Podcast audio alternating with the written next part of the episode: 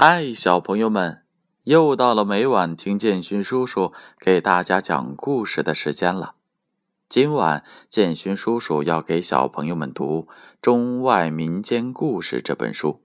这本书是由北京出版集团公司、北京教育出版社出品的，主编是金波。今晚建勋叔叔给小朋友们讲的故事名字叫做。犀牛望月。从前，雁荡山的脚下住着一位名叫玉珍的姑娘。玉珍从小父母双亡，很小就在财主家当帮工，吃不饱，穿不暖。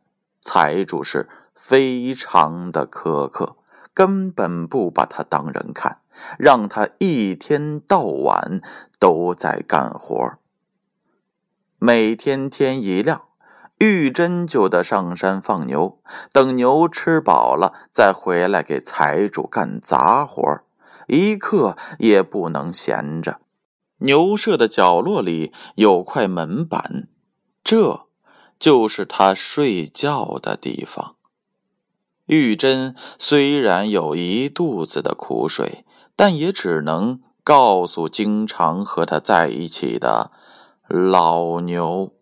每当他对着老牛流泪时，老牛就像能听懂他说话似的，走过去用舌头轻轻的舔他的手，好像在安慰他。夏天。牛舍里到处都是苍蝇蚊子，玉珍干了一天的活，累得只想睡觉。老牛便走到了他的身旁，挥着尾巴为他驱赶蝇虫，以此能使得他安然入睡。冬天特别的冷。牛舍破旧的窗户根本挡不住呼啸的北风，老牛便站在窗口为他遮风挡寒。在玉珍眼里，老牛就是自己的亲人，老牛也十分的疼爱这个可怜的姑娘。玉珍十七岁了，出落得像一朵鲜花。财主见玉珍漂亮，就想将她占为己有。管家知道了，便向财主献了一条计策，乐的财主是眉开眼笑。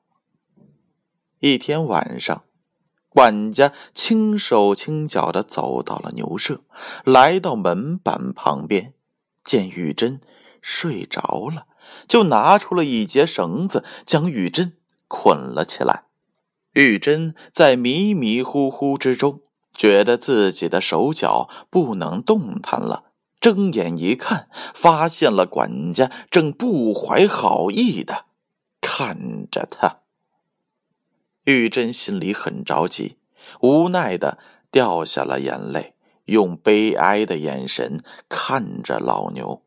老牛似乎读懂了他的心思，立刻挥起尾巴，狠狠的朝管家的脸抽去，然后又低下头，用坚硬的牛角刺向了管家的左眼。管家的左眼顿时鲜血直流，疼得他是喊爹叫娘。守在外面的财主先是听见了管家的惨叫声。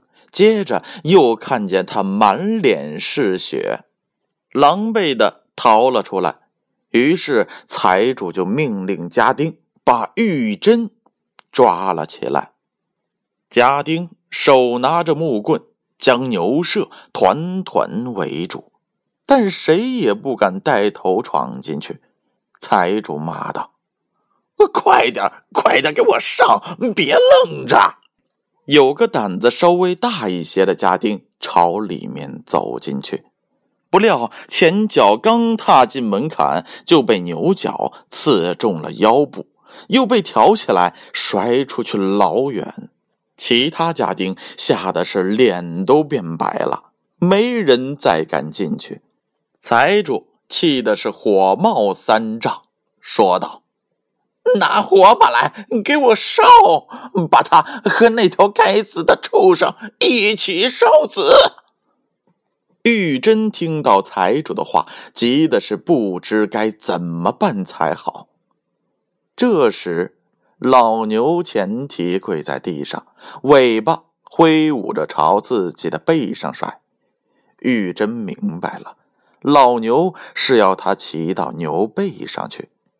他刚骑上牛背，老牛就撒开四蹄，耸起两只牛角，冲出牛舍。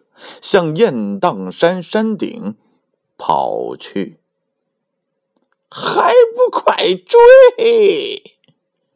财主气得大吼了一声，家丁们赶紧跟老牛后面追赶着。老牛越跑越远，一直向山顶跑去，后面的家丁是边追边喊。老牛飞奔到了山顶，已经无路可走了。玉珍回头看着越追越近的家丁，一着急，眼泪又流了出来。老牛看着伤心的玉珍，做出了一个决定。他点点头，让玉珍站到了他的一只脚上。然后猛地一摆头，对着玉珍吹了一口气，玉珍竟乘着牛角飞到了空中去了。当家丁们赶到了山顶时，玉珍已经不见了，那头老牛变成了独角石犀牛，伫立在那里。据说。玉珍借助老牛的神力，飞上了月亮。在月色明朗的夜晚，他经常拨开云雾，看看曾经与他相依为命的老牛。这时候，老牛便抬起头，看着天上的月亮，看着上面的玉珍。这就是人们所说的。雁荡山上的盛景，犀牛望月。好了，小朋友们，你们知道犀牛望月的典故了吧？接下来大家有什么样的听后感呢？老牛和玉珍相依为命，在玉珍遇到困难的时候，老牛挺身而出。我们要像老牛和玉珍那样，学会与朋友共同患难，一起度过难关。又到了该睡觉的时候了，小朋友们，闭上眼睛，让我们明晚再见。